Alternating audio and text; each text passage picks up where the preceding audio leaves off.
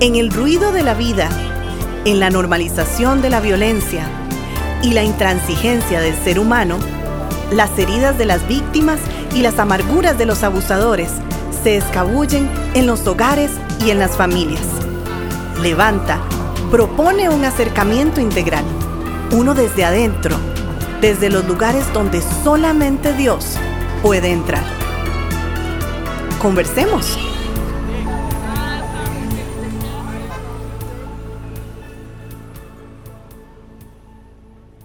Saludos muy cordiales, les agradecemos que nos acompañen en esta semana hoy con un tema eh, titulado El narcisismo como base del maltrato. Mi hermano Alonso, ¿qué te parece este tema? Te saludo eh, aprovechando. Saludos, mi hermano. Qué bueno estar una semana más. Me parece un tema maravilloso eh, porque es una realidad, es un tema trascendente, ¿verdad? Eh, creo que nuestras generaciones postmodernas son, somos quizá bastante narcisistas. Sí. Y, esto es fruto, ¿verdad? Del, o trae como fruto el maltrato, ¿verdad? Y veremos que también el, individuo es pues consecuencia de, de un sistema, de una estructura que promueve el individualismo, el éxito personal, la autoimagen, y esto produce e engendra narcisistas que van a impactar en sus relaciones, evidentemente. Correcto. Pero claro, cuando empezamos a hablar del narcisismo es por, por un personaje, Narciso, ¿verdad? Correcto, un personaje Narciso. Eh, en la leyenda griega, Narciso es el hijo del dios Río. Era un joven muy guapo, muy bien parecido, ¿verdad? Y por supuesto estaba enamorado apasionadamente de la, de la ninfa Eco. Sin embargo, eh, esta rechazó su amor y al quedar seducido por sí mismo y su reflejo en el agua, este, viene el término del concepto del narcisismo, ¿verdad? La consecuencia fue que tanto él, Narciso, como Eco fueron frustrados o quedaron frustrados por su incompleta lealtad. La de ella por él y la de él por su propio reflejo, que desaparecía cuando eh, tocaba el agua. O sea, estaba enamorado de su de sí mismo. De sí mismo, se veía hermoso y enamorado de sí mismo, por, por supuesto. Bueno, pues de, ahí viene el término narcisismo, que es un eh, una sobredimensión de uno mismo, digamos, de, alguna manera, ¿no? Y, es que para un narcisista todo en la relación va a girar alrededor de lo que él piensa, de lo que él siente y de lo que él necesita. Correcto. Y es la, antítesis, o sea, lo, lo contrario a Filipenses 2, 3 y 4 que dice, nada, y el énfasis es nada, nada hagáis por contienda o por vanagloria. Antes bien con humildad, estimando cada uno a los demás como superiores a él mismo, no mirando cada uno por lo suyo propio, sino cada cual también por lo de los otros. Mm. O sea, es la actitud del yo primero, el narcisismo. Pero es que qué balance más maravilloso. Siempre la escritura, cuando habla de mirar al, al otro, eh, siempre la temática es sin descuidarse a uno mismo. Claro. Pero una distorsión, un, eh, un, pasar los diques, esos límites, mm. a las propias necesidades que son necesarias, que la Biblia apoya, no podemos descuidarnos a nosotros mismos. ¿verdad? Pero una distorsión de ese concepto es lo que va a llevar la condición narcisista. Exactamente. Solamente me, me, concentro en mí mismo y no considero los demás. De hecho, el otro, para el narcisista, el otro eh, no existe como sujeto de, necesidades. Él, el, hombre con, o la mujer narcisista, eh, tiene que satisfacer sus propios deseos, ¿verdad? Como un sujeto de obligaciones con respecto a lo que necesita. Es decir, primero estoy yo, priorizo mis necesidades y si no se dan, entonces va a haber maltrato eh, y diferentes formas de, violencia que pueden llevar hasta la violencia física. Es como, pienso que es como un retroceso a, esa personalidad no desarrollada de un, de un eh, niño recién nacido, ¿no? es decir, el, el, berrinche cuando sus prioridades, eh, sus necesidades no son satisfechas. Lo que pasa es que, posiblemente en un niño hayan eh, pues necesidades que, que sean a, nivel de supervivencia, digamos, llorar por, por alimentación o porque se tiene frío, es decir, que, que, son, que son em, eh, necesidades, que, necesidades que deben satisfacerse realmente. Inmediatamente. Claro, pero cuando tenemos una necesidad satisfecha, pero aún así no vemos las necesidades de los demás, y siempre se procura que todo lo que está alrededor esté, en función de uno mismo, es donde está la tendencia narcisista. Y esa es la característica del abusador, Primero estoy yo y después sigo yo y si queda tiempo también quedo, queda para mí. Y ahí es donde entran los ciclos de violencia donde hay mayormente son mujeres las víctimas, ¿verdad? Eh, mujeres atrapadas bajo estos hombres narcisistas, estos hombres eh, eh, abusadores, bien, que solamente procuran satisfacer sus necesidades. Y cuando la mujer o la víctima, para ser más consistente, conciso, ¿verdad? Este necesita o manifiesta una necesidad es totalmente anulada por esta, esta persona. Pero hablemos un poco cuál es la perspectiva de esta persona narcisista, cómo se autodefine, eh, cómo, cómo piensa de sí mismo. Un narcisista se va a autodefinir porque solamente la fuente es el mismo, ¿verdad? Entonces se va a autodefinir como una persona superior, ¿verdad? De, de una forma intelectual y con derechos emocionales hacia la otra persona. Es decir, tiene derechos sobre las otras personas en sentido emocional, que en realidad es una urgencia emocional que él mismo padece. Entonces es, es como si se confundiera la urgencia con el derecho. O sea, yo, yo tengo una urgencia de algo. Todos podemos tener urgencias, pero si lo llevo a un derecho, ahí está el problema. Así que cuando el derecho no se satisface, el recurso es la imposición mediante la violencia. Ni siquiera es una negociación para poder expresar necesidades. Yo puedo tener este, urgencias en mi matrimonio y una conducta asertiva pues me va a llevar a expresar esas necesidades eh, que, son necesarias, ¿verdad?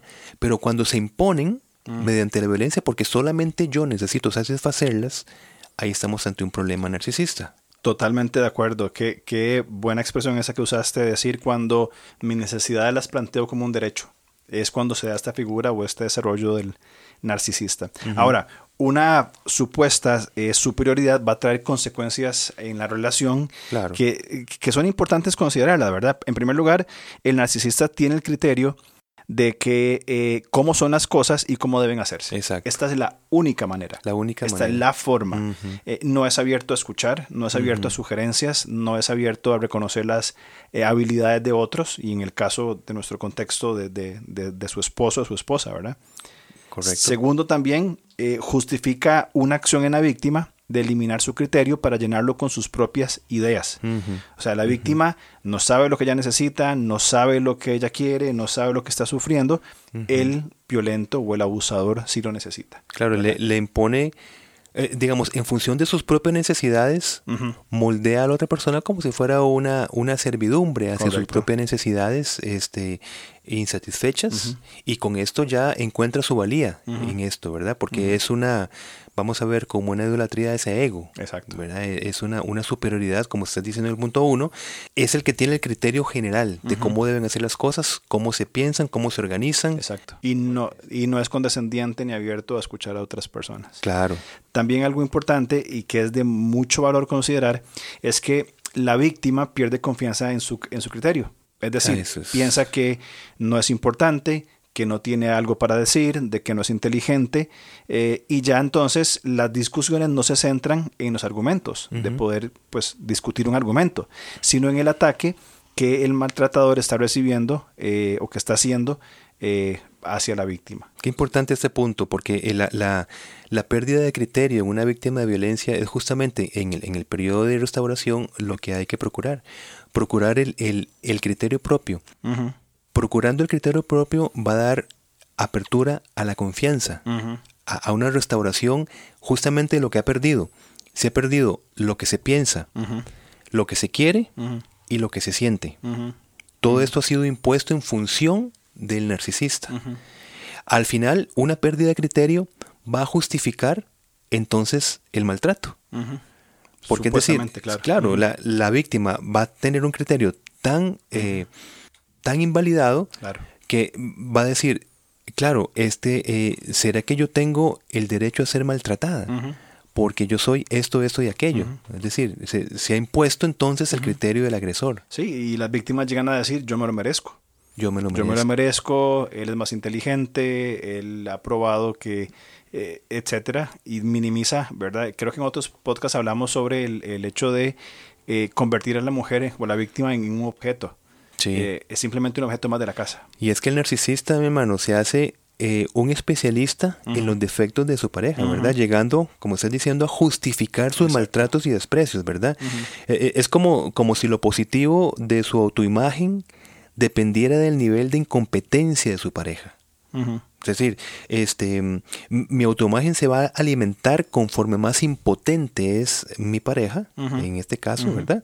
Este, y eso es lo que alimenta esa tendencia narcisista. Yo dependo que la otra persona sea una inútil, que no tenga criterio, para que mi criterio sea el que prevalezca y esto me alimenta, repito, esa necesidad de autoimagen. Claro, y entonces, fruto de esto, Bien, el hecho de que sea la figura de apego quien ejerza la violencia supone consecuencias más dañinas para la víctima. Claro, claro. Hay un daño más profundo sobre las personas que eh, son víctimas de estos narcisistas. Y evidentemente podríamos eh, saber que la perspectiva bíblica, los principios eternos bíblicos que buscan el desarrollo de nuestra humanidad, en la figura principal de Jesucristo, va a ir muy contrario a, a esa tendencia. Y principios como el citado en Filipenses 2, 3, 4, no van a ser ideales teóricos, ¿verdad? Como hemos dicho en otros programas.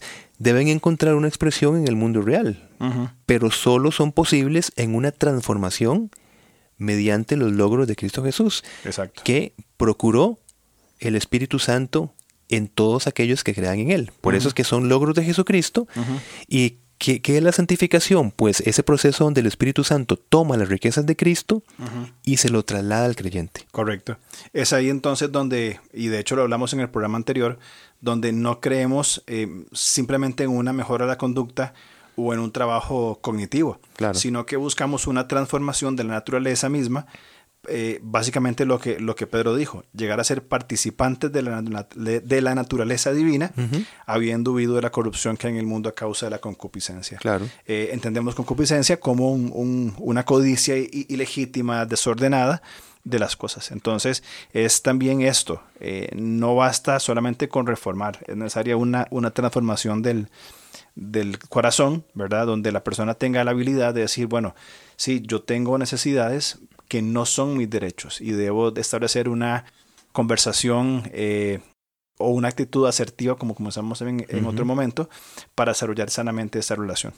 Sí, así es. Y es que Narciso, este personaje de hoy, ¿no? Es un símbolo que va a encajar perfectamente en la idolatría de nuestra cultura. Y es que la, la, la, religión predominante en nuestra sociedad occidental es la del culto a uno mismo. O sea, e, esa es, esa es la, religión predominante. Y es que en esta generación egocéntrica, cuando conseguimos lo que queremos, descubrimos que en realidad no es suficiente y ese es el engaño de la idolatría.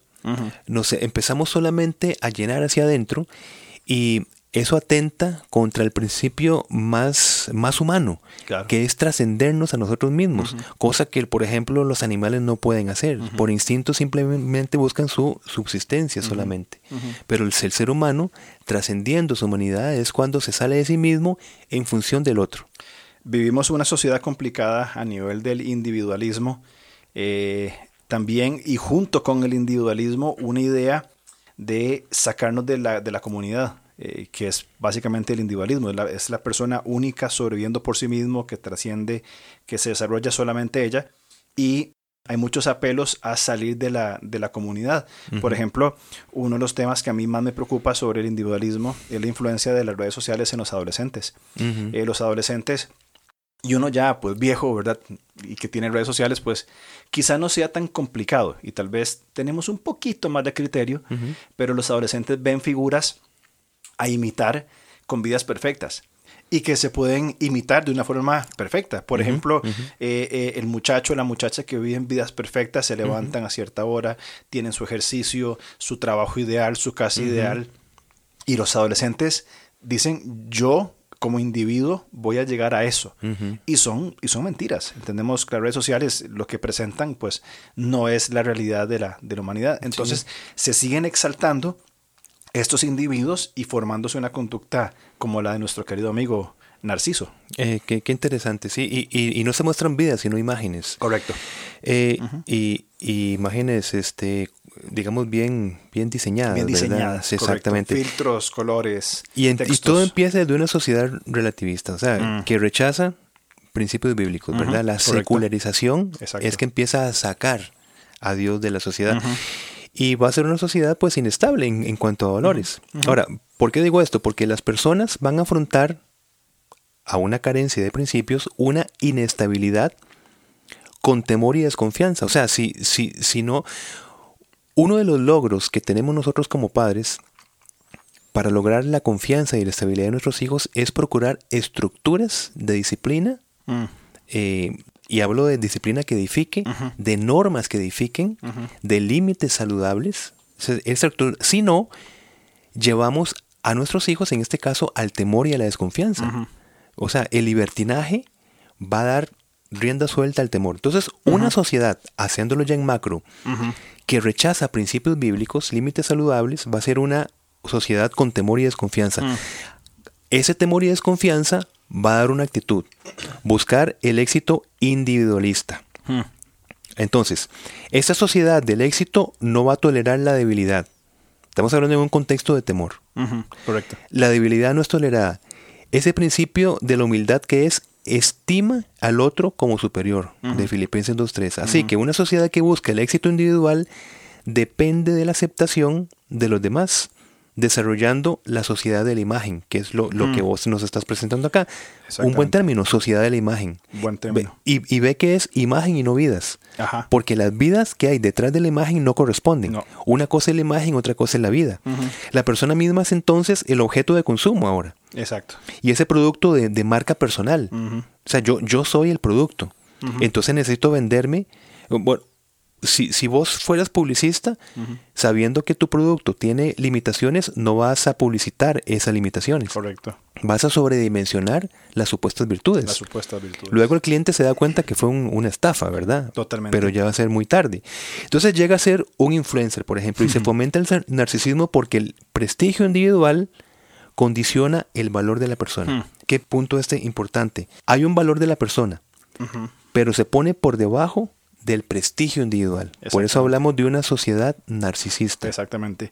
En la cultura griega, donde el, el hombre era exaltado, la humildad era considerada como una debilidad, que es el principio que Pablo establece en, en- en Filipenses 2, y es sobre lo que podemos construir relaciones sanas eh, entre las personas. Ahora, esto que explicabas ah, muy correctamente y muy, muy puntual, eh, es lo que es la base sobre la cual trabajan las, las, las redes sociales, eh, fomentando un narcisismo. Eh, creo que lo hemos hablado fuera micrófonos eh, sobre este documental que está en Netflix de, El dilema de las redes sociales y está hecho no por alguien que se le ocurrió hacerlo, es por ex empleados y compuestos importantes de las más importantes redes sociales que, que podemos hablar, Twitter, Facebook, Instagram, Google, etcétera, hablando de lo poco ético. Y ojo, estamos hablando de personas que no son creyentes, que están diciendo que lo que se desarrolla o el concepto central de las redes sociales es poco ético. Y vos usaste la expresión que ellos usan. Eh, el producto son las personas. El- el- es lo que se vende.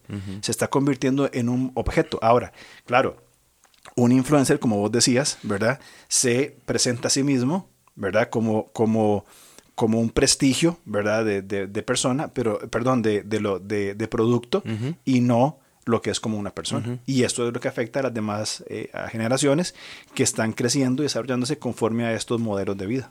Claro, y es que si, si un influencer está, estaría escuchando esto, pues va a decir, bueno, eso a mí no me afecta. ¿Pero por qué? Porque el valor en su vida es, por ejemplo, eh, o el prestigio personal o la ganancia económica. Exactamente. No hay, no hay más nada. Entonces, que hablen lo que hablen, yo voy a seguir pues eh, dando esta, este prestigio individual por encima de mi valor como persona. Correcto. Y, Sí. y ahí está el, el punto. Pero, pero, ¿qué hacer, mi hermano? Bueno, ¿Qué eh, el, el primer sistema inestable que encontramos, lamentablemente, eh, no es la sociedad. El primer sistema inestable que encontramos es la misma familia. Ah, Desde allí se aplica todo lo que hemos dicho anteriormente.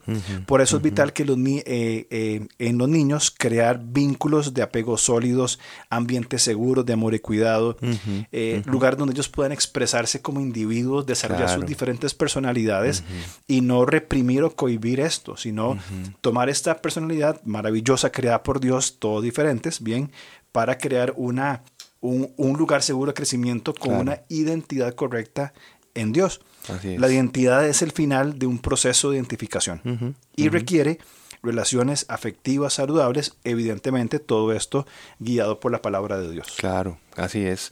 Y es que para el combate de la insatisfacción, como hablamos, estamos en una sociedad insatisfecha. ¿Por qué insatisfecha? Porque no hay valores estables, no hay principios, no hay límites, no hay normas, ¿verdad? Una sociedad insatisfecha, temerosa, desconfiada. Pues entonces, para combatir esto, no es fomentar la cultura del éxito a toda costa, ¿verdad? Eh, sino la conciencia de que tenemos limitaciones. limitaciones, pues, que a la vez nos abrirán al desarrollo.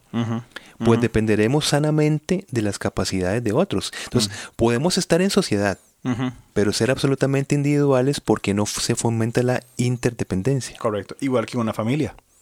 Podemos vivir todos bajo el mismo techo. Pero si cada uno tira para su lado, no hay esas relaciones de interdependencia, sino una independencia que daña a las, demás personas. Me gustó muchísimo como empezaste, diciendo que el, problema eh, eh, no es el sistema social, sino el sistema familiar, que de allí lleva a una problemática social. Correcto. Entonces, procurando el establecimiento del valor de la persona sobre el prestigio individual, es allí donde se construyen familias saludables y se proyectan a sociedades saludables. Correcto. Vos usas una palabra que a mí siempre me ha llamado, mucho la atención, que es la palabra éxito. ¿Qué es éxito? ¿Cómo, cómo definimos éxito? Correcto. Eh, vos usabas el ejemplo de los influencers y cómo podrían esas personas definir éxito. Bueno, lo que presento en, un, en una red social. Ahora, ¿eso es verdaderamente éxito? ¿O es trascender por encima, como vos también nos explicabas, de nuestras limitaciones y crear relaciones de interdependencia y crecer en unidad partiendo de la familia y por consecuencia como en, en una sociedad eh, donde está, donde hay mayor éxito, donde hay mayor trascendencia? a nivel personal eh, cuando vivimos en comunidad y dejamos esos principios narcisistas que no solamente nos afecta a nosotros o al narcisista y no se da cuenta, sino que afecta a todo su entorno. Éxito hoy se, define como el alcance de un prestigio individual a costa de la misma persona. Exactamente. Ya, ya no a costa de otros, a costa de mí mismo. De mí mismo, que por dentro esté llorando, eh, sufriendo, pero el, éxito es, es sostener un prestigio, como estás diciendo en redes sociales, imágenes de mí mismo. Pero qué maravilloso es cuando uno se desnuda como, hablamos anteriormente, para mostrarme realmente como soy. Para mí ese es el éxito de ser una persona. Déjame usar una expresión un poco fuerte, es un tipo de, de prostitución. Sí. La persona se vende a costa de, de, una ganancia meramente económica. Eh, es todo. Y una supuesta popularidad donde un día se llega a, límites altísimos y al otro día pues ya se perdió la fama y todo el mundo se olvida de ellos. Eh, es, es, muy complicado el concepto de narcisismo y su aplicación tanto en redes sociales y afectando a las nuevas generaciones, como también el narcisista dentro del hogar siendo un abusador. tanto de, de, un abusador hacia las víctimas que, que tiene entre, entre sus objetivos. Así es. Bueno, pues esperamos que eh, este programa, eh, limitado en, en, cuanto a tiempo, pues estimule eh, la reflexión y, la investigación, como procuramos siempre en, cada, en cada podcast. Por supuesto, gracias por el tiempo y ha sido bueno conversar sobre estos temas. Correcto. Seguimos la otra semana, si Dios nos da vida, este, natural. exacto. y, y, nos vemos, si Dios lo permite. Así es, nos vemos la otra semana. Chao. Chao.